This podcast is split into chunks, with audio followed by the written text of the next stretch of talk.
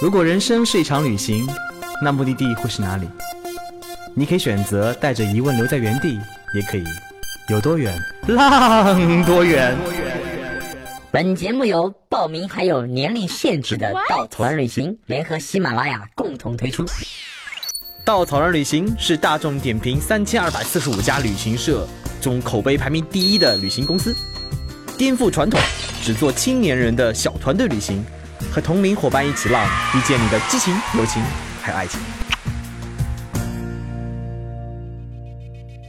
Hello，大家好，这里是有多远浪多远电台，依然是我道妹为道哥代班主持这期节目。那今天我们要聊点什么呢？呃，大家都知道最近非常热啊，有句话叫呃，出门五分钟，流汗两小时。所以今天我们就要聊一些听着就很清凉的话题和旅行，叫做潜水旅行。嗯、潜水呢一直是在夏天看起来很受欢迎的一项运动之一。不管陆地上的温度有多高呢，一旦进入到水下世界，你就能感觉到一个非常清凉的世界。所以今天相应的，我们请来了一位啊、呃潜水爱好者作为我们的嘉宾，他呢也是我们稻草人旅行的一位领队亮叔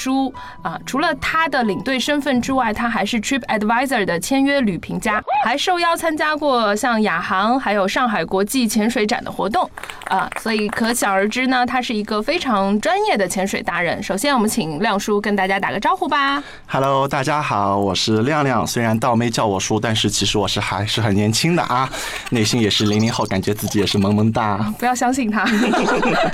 好吧？那亮叔，你第一次接触潜水是什么时候呢？呃，那个时候应该是一三年的时候吧。嗯，呃，因为那个时候亚航开了杭州到亚庇的线嘛，那像我这种穷人的话，这种开航机肯定是不能错过 的。然后就买了一套来回的机票，然后我记得那个时候应该是含税是六百多块钱。嗯，啊、然后到了、呃、买完机票之后，然后就发觉自己有点蒙圈嘛，因为好像亚庇不是我的菜，感觉也是没什么，好像能待两个星期左右这样子的时间。嗯，那那个时候的话，就是网上有一组图片还是蛮红的，就是关于呃世界上最美的二十几个地方、二十五个地方这样子一组图片。然后其中有一张图片是非常吸引着我，那是一个黑黑的小孩，然后他撑了一条船，然后在海面上，然后这条船就感觉像浮在空中一样这样子。那我就特地去查了一下，然后这个地方哦，这个地方叫仙本那，名字也很美，仙境本来就是在那。嗯然后我看了一下仙本那的话，也正好是在亚庇下面，离亚庇也挺近的，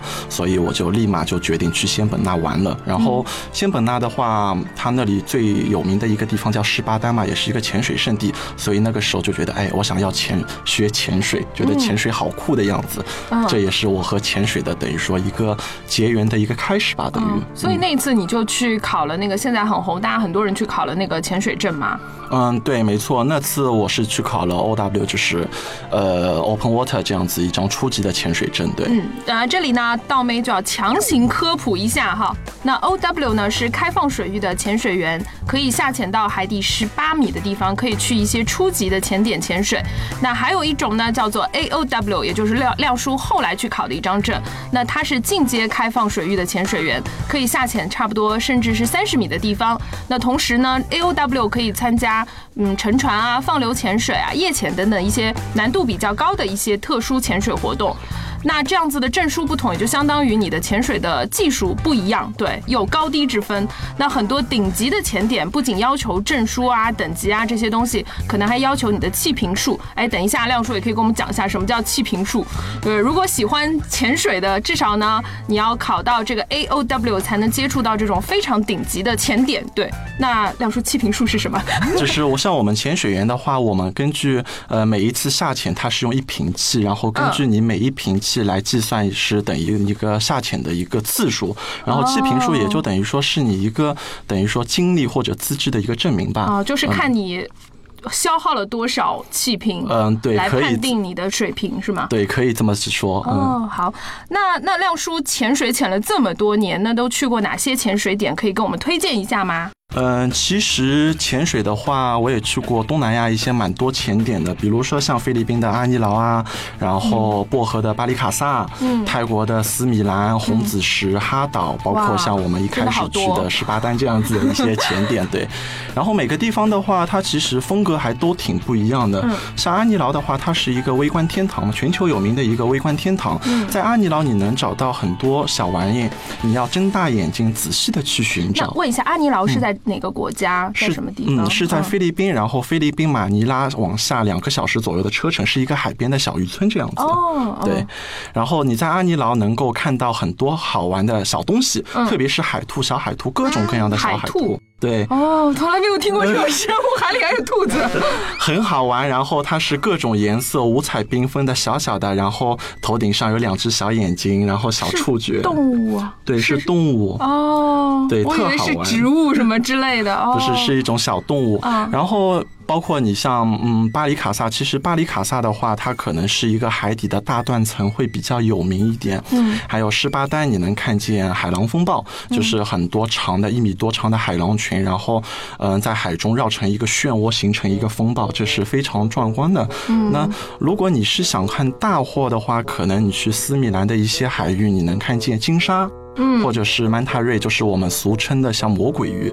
这样子的，哦嗯，对，想看一些大货就要去这些水域。哦嗯，那这样子的水域大多都是集中在东南亚的海岛嘛？嗯、其实大货的话，东南亚也有，但是比较著名的可能是在厄瓜多尔那一块，因为他们那厄里瓜多尔嗯水流会比较凉，哦然后有激流，然后激流会给呃海洋里面的很多动物带来一些浮游生物，给嗯它们对对对捕食，嗯所以那里的话大货会比较多。但是我还是挺喜欢东南亚，就是印度洋的一个气候，印度嗯洋的气候会比较暖一点，嗯、海里的生物种类也是比较丰富的。哦，那潜水除了能看到你刚刚说的，就是很漂亮的这些嗯海底生物之外，还有没有什么你经历过的比较好玩的东西来跟我们分享？嗯，其实潜水的话，有趣的经历还是挺多的。嗯像有一次我们在泰国的红子石这个潜点，嗯嗯，我们下潜的时候，然后看见一条小鲨鱼，然后大家印象里面可能会觉得鲨鱼是一种比较危险的动物，对对对啊、因为看电影啊或者书啊上面对都这么说。其实作为一个潜水员，大家都知道，就是我们潜水的很大的一个目的就是去看鲨鱼的。哦，对，因为鲨鱼其实大部分的鲨鱼是很温顺的，也不会去主动的攻击人类它。容易被看到吗？嗯、其实挺难的。如果有一次在海底下能看见鲨鱼，那就是上来很啊要幸烧伤了，运对。啊啊 啊、然后我们那一次正好看见一条小鲨鱼，挺小的，大概一米长这样子。嗯，嗯，然后是幼年的鲨鱼，还是幼说它年体型比较 小？是一个幼年的鲨鱼，哦，然后大家潜水员都很兴奋嘛，然后就一下子都围了上去。那条小鲨鱼一下子也是被我们吓了一跳，愣了一下，看见我们这么多人围上去 懵逼愣了脸一的下说。这群人什么鬼啊？呃 对，追着一我下干子就嘛懵逼了，过过来一群不明 不明的生物过来了，然后再看我，然后他就很害羞，然后在前面逃，在那里游，那我们就在后面追，因为我们想看他嘛，就在后面追，然后他看没地方好逃了，然后他可能是会去叫人吧， 可能去叫兄 弟去了。嗯叫妈妈就可怕了，叫妈妈爸爸一起过来。然后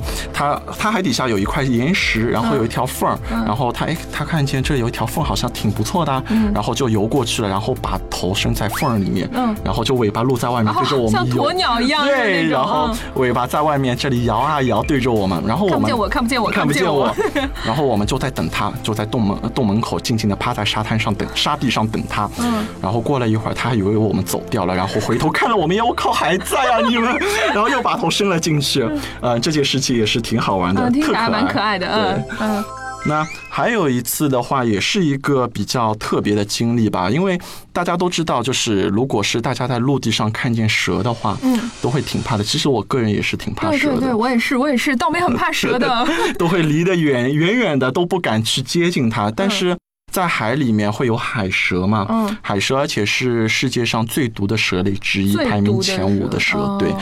非常毒。然后，但是你在海里面就特奇怪，你在海里面看见海蛇，你就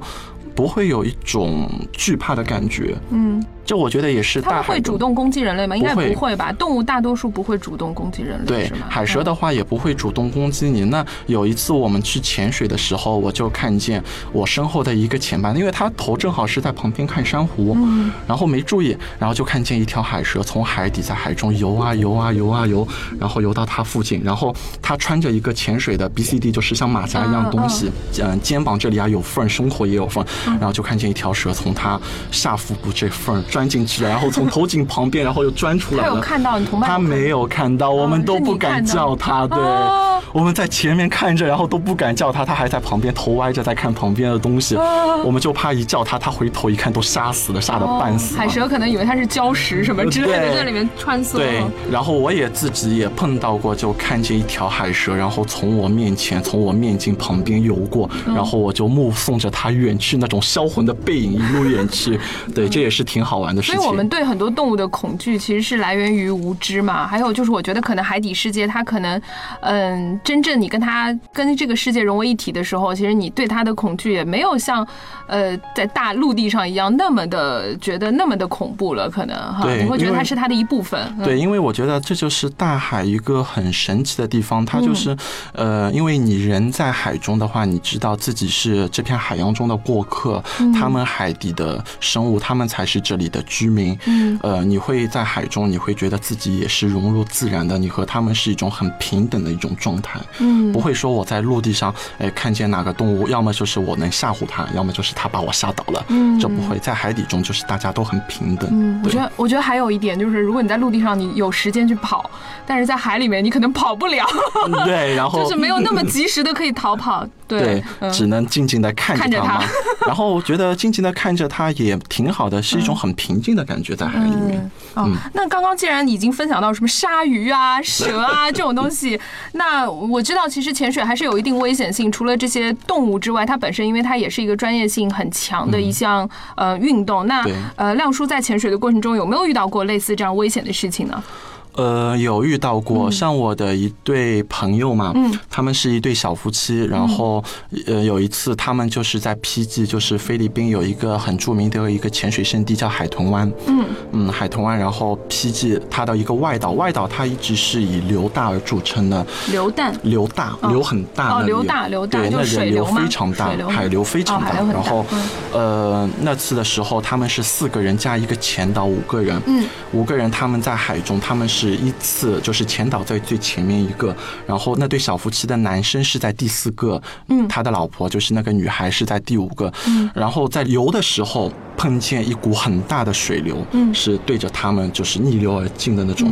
然后那个水流大到什么样的程度？就是大到那个男生前一秒回头，他嗯的老婆还在他身后，然后接下去一秒回头就已经看不见他了，啊，他老婆已经不在哦好了恐。对对对，而且然后不知道冲到哪里去了，是吗不知道冲在哪。里，而且那个时候水流很浑浊，嗯就是能见度也不高，非常的不清晰。那还好，那个男生的话，他虽然那个时候心情很急躁嘛，大家都知道的，心情很急躁，然后他也是熟悉了我们一个等于说一个规则。那我们潜水的人的话，我们有一个规则，就是一分钟的一个原则。嗯当你在海底下和你的潜伴失散了，无意中失散了，一分钟，你只能寻找一分钟。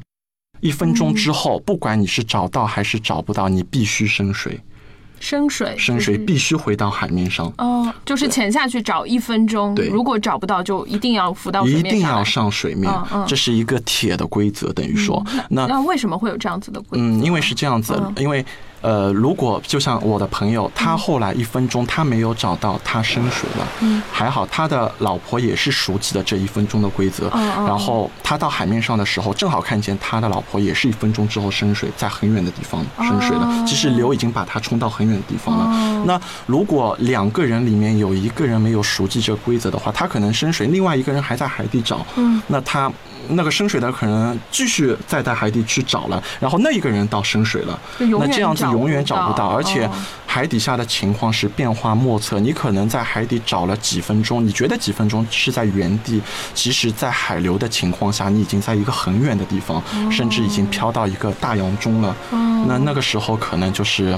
更加难找到的地方，甚至无法找到。哦，对，这是嗯我朋友所经历过一件事情，嗯嗯然后包括其实我自己的话，我也有过亲身的经历，嗯嗯嗯嗯那次的时候是在泰国的一个泰柴这一个岛，嗯是在斯米兰海要过去接近缅甸海域的那个岛。嗯那个岛的话，它其实也是，嗯，等于说是水水流非常大，流非常大。嗯我们那个时候去潜点的时候，我们是放流去的，就什么意思？就是船开到水流的上方，嗯然后依次跳下，人跟着水流，然后游到下方。它下方有一根绳索，上面有一个浮球，你必须要拉住绳索，然后慢慢的到海底下。哦，就像给你搭一个梯子一样，你要对慢慢下去。嗯那个流大的程度，就是你双手拉住绳索的时候，你整个人像风中的旗帜一样，甚至我们的小飘伙来伴飘去嗯面镜都直接把流给面镜吹掉。哦，就是眼镜都被吹掉了，眼镜都给吹掉。哦然后呃，那次因为一些我们的一些失误，然嗯后等于说我们下水的时候，其实这条船已经是。随着流已经到流的后方了，我们下水之后就已经是在流的后方，我们拼命去游，嗯，顶着流往前游，想去拉这根绳索，但是拉不到，嗯，拉不到。我们用尽全身力气，我们只能在海中保持原地不动，一放松就一下子人往后退，嗯啊、然后我们觉得不行，然后上水，然后这个时候有一个快艇嘛，然后丢了一个绳索下来，我们就拉着这个绳索在快艇后面，在海中就是一路飙，嗯快艇把我们拉到前面，然后我们再放手再去抓那根绳索，再下嗯去就是。根本抓不到那根绳。对，然后我们到海底的时候，其实已经所剩的气也不多了，而且经历过这次的一个突发状况，其实大家心里面都有点担心嘛，有点阴影。那那个时候我到海底，就突然之间，就一刹那的时间，就是莫名的一种恐惧感，就是。占据了我整个全身，嗯，那个恐惧感，因为你在海底的话，海底是很漆黑的，嗯，你听不见任何的声音，是一个很安静的世界，嗯，一片漆黑，然后你只能咬着呼吸器，你知道你生命的空气的来源，唯一能抓的途径就是这个呼吸器。嗯，但是你只能靠嘴巴呼吸，你不能靠你的鼻子，像平时我们用鼻子去呼吸。然后那个时候我就突然一下子内心好恐惧，然后这个恐惧感是。漫步全身，我就是想，那时候我心里面就是想，我想上去了，嗯，我不想再潜了，嗯，我想直接上去，我想在岸上大口的去呼吸空气，嗯，我不想再在这个无声的世界里面，嗯，觉得好恐惧那个时候，然后但但嗯是那个时候哦可以上去吗？不可以，那个时候。我知道，如果我上去贸然这样上去的哦话，我很有很大的概率我会得减压病，甚至肺哦爆，因为它海中的压力和岸上的压力是不一样的。一下子你人上去，可能你肺会有问题。哦，我知道这个问题，但是我内心还是在考虑，是不是这个时候我要紧急上升。嗯嗯，然后我一边在想，一边我也告诉自己，我想平静一下，我想安静一下。嗯但是我还是无法克制自己的这样子一个恐惧的心情。嗯呃，那个时候我身边还好，我身边有一群很优秀的前伴，嗯嗯，然后他们就看到我有不对劲的地方，然后他们就一下子围了上来，围在我是周围，嗯然后用手势告诉我他们说，呃，你要紧吗？然后是不是哪里有不舒服？嗯要紧吗？如果你有问题的话，那我们就上升一点。嗯嗯，我不知道为什么，然后我看到他们围在我身边这样子去问我，我就一下子觉得心情慢慢平静下来了。嗯然后我也通过手势，我和他们说，我说我不要紧，嗯我很好，我都嗯 OK 嗯嗯嗯，然后他们就在原地等我，等我慢慢平静。嗯嗯，这个我们一直说，呃，对于潜水的人一直说，前半是你可以去托付生命给他们的，对对对，因为在海底你唯一依靠的就是你的前半。那还好，我是有拥有一群很优秀的前半，嗯然后能让我去迈过这个坎。我一直觉得，我后来回想一下这这个事件，我一直觉得这像一道坎一样的，嗯就是你做一件事情也好，经历一个活动也好，就是有一道坎。当你能够克服它、迈过它之后，可能你接下去的一个这件事情，或者像我的潜水生涯，我就会一帆风顺。你迈不过去，可能就会对你之后也造成很大的影响。所以就是，其实潜水这件事情有帮助你克服到内心你可能不曾察觉的恐惧，因为刚开始对我相信大家对潜水这件事情还是以好奇心比较重，然后想对去看那些很漂亮的海底生物啊，这种呃，或者是很期待这种很清凉、很宁静的世界，但是可能没有意识到自己内心这种。对大海的恐惧，或者对这种孤立无援的这种恐惧。但是当你克服掉啊这呃个恐惧之后，你会发现其实是另外一件、另外一个世界。是的，因为我我们一直说大海是很温柔的，但是有时候它又是很狂暴的，你必须要有一种敬畏的心去对待着它。嗯对，那除了就是你你你之前克服过这种对生死的恐惧吧？啊，呃，那嗯、呃我相信你这么热爱潜水这件事情，那你现在在看待大海，也许会有一些不一样的，跟我们没有潜过水的人看待大海会有一些不一样的想法吧？对，因为当你经历过。嗯，在海洋中这个美妙的天堂之后，你就会觉得有很多破坏这个环境、破坏这个天堂的一个行为是，呃，不能忍受的。嗯，那其实我们一直都在说，我们说旅行中最难的一刻就是出发那刻。那可能对于像我们这些习惯旅行或者是旅行者来说，出发其实对我们。嗯，不会去考虑太多，我们说走就能走了。对，但是对于我来说，我一直在觉得，就是回来的那个时刻，我是特难受的。嗯每次我到一个陌生的异域的国家回来之后，我都会有一种恍如隔世的感觉，我就特难受。嗯，嗯然后，但是在潜水之后，我就觉得，嗯、可能我们。在回来之后，我们也能做很多事情。那这些做的事情，可能也是我们去旅行的一个目的或者意义之一。包括像我们去潜水，然后每次潜水完回来之后，我就更加坚定了我作为一个海洋环境保护者这样子一颗心。嗯啊，因为像现在我和我的小伙伴，我们也都是反鱼翅联盟的反什么鱼翅。鱼翅啊，对对鱼翅对联盟，嗯、对，，然后还有就是，呃，我这们个会具体做什么吗？这个联盟？会，我们会去，嗯、告诉身边的小伙伴，甚至是呃出席一些公益的活动这样子，嗯然后呼吁大家反对鱼翅这样子一件事情。嗯那，呃，我们我尽可能想去影响到生活身边的朋友，嗯因为很多小伙伴可能他们也并不知道，其实比如说我在节假日的时候，我看刷朋友圈，很多人去海岛，他们会去折珊瑚，折珊瑚，对，哦把就是珊瑚拿折下来，折下来拿出来嗯。其实大家要知道，珊瑚的生长是极为缓慢，而且是不可逆的。嗯珊瑚，它它一一座大的珊瑚，它可能要千百万年的时间，然后才能够形成。嗯对，那所以的话，呃，像我们现在的话，也是会特别关注这些东西，特嗯别去影响到其他人这些东西，希望通过我们的力量去让能大家关注这片大海，去保护这片蓝色的天堂。嗯，我觉得在潜水过程中，当你已经觉得是它一部分的时候，你不会想要去破坏它对，你会想要去静静的欣赏它就好了。对你不会想要去凌驾它，因为我觉得也凌驾不了。是的。他说分分钟可能因为你的操操作失当，或者是大海的这种阴晴不定，可能分分钟就能剥夺你的主控权。对，没错，嗯，对，嗯，其实很多人的梦想呢都是环游世界，可是就算你走过世界的每一个角落，其实这个世界上还有三分之二的地方都没有到达，那个地方就叫做海洋。其实不同的旅行方式呢，能够帮助我们认识世界的不同方面。我们在其中点点滴滴的作为，很多时候都会对这些地方产生一些我们希望它产生的积极的影响。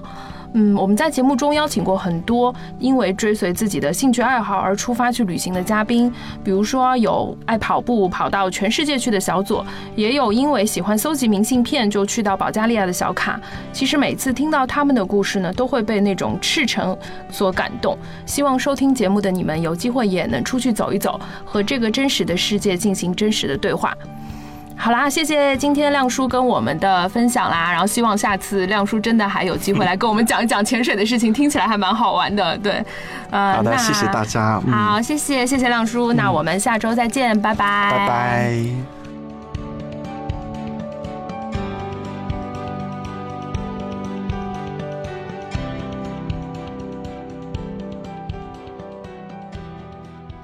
旅行不止吃住行，更不只是买买买。我们不说攻略，不灌鸡汤，时常走肾，偶尔走心。这里有最真实的旅行故事，最奇葩的囧途奇遇，最没有节操的激情四射。没有说走就走的勇气，没关系，带上耳朵，也可以有多远浪多远。请搜索“稻草人旅行”，和我们德艺双馨、颜值出众的领队一起出发，爱上这个世界。